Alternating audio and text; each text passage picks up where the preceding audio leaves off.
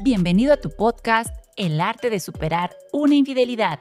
Nosotros somos Omar y Elizabeth, especialistas en relaciones de pareja y expertos en manejo de crisis por infidelidad. Aquí te entregaremos contenido disruptivo, actual, real y contraintuitivo, en donde aprenderás a abordar este tema de manera totalmente diferente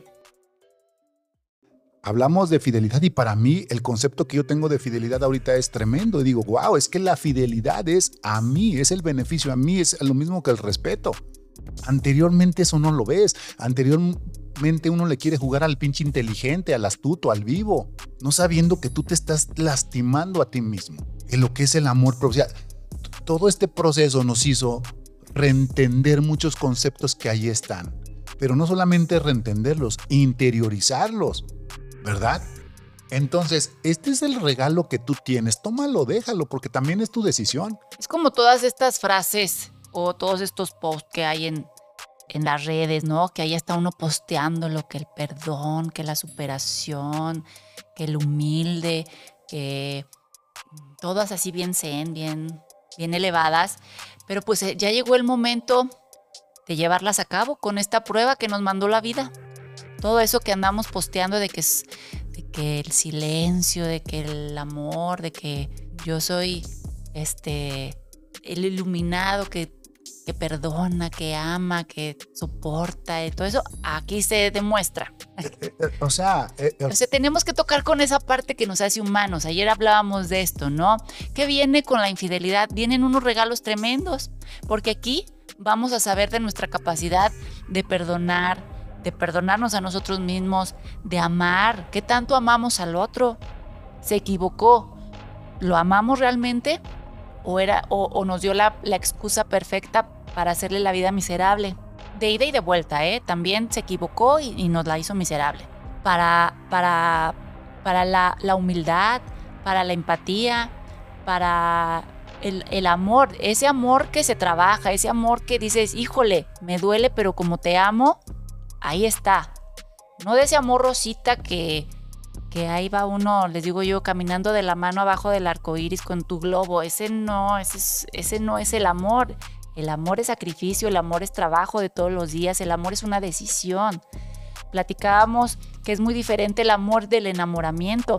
El enamoramiento es cuando yo le exijo al otro, quiéreme, abrázame, cómprame, bésame, dime que me amas, dime que me quieres, eh, apapáchame.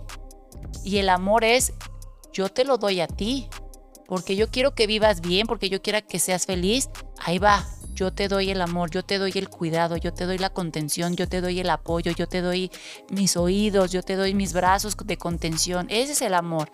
Y esa es una decisión. Yo decido dártelo o decido no dártelo. Ajá, es que, es que e, esa es otra de las cosas, que también entendimos un nuevo concepto de amor. ese amor romántico, ese amor, pues no, pues bueno, yo ni le llamaría, ¿cómo se llama? Amor a eso. Al final de cuentas, lo que, lo que nosotros encontramos es que el único, mira, ni nos la compliquemos, el único amor que existe es el amor a ti mismo. Si tú te amas, vas a, construcción, vas a construir relaciones sanas, relaciones equilibradas. Vas, vas a ver al otro, ¿sí?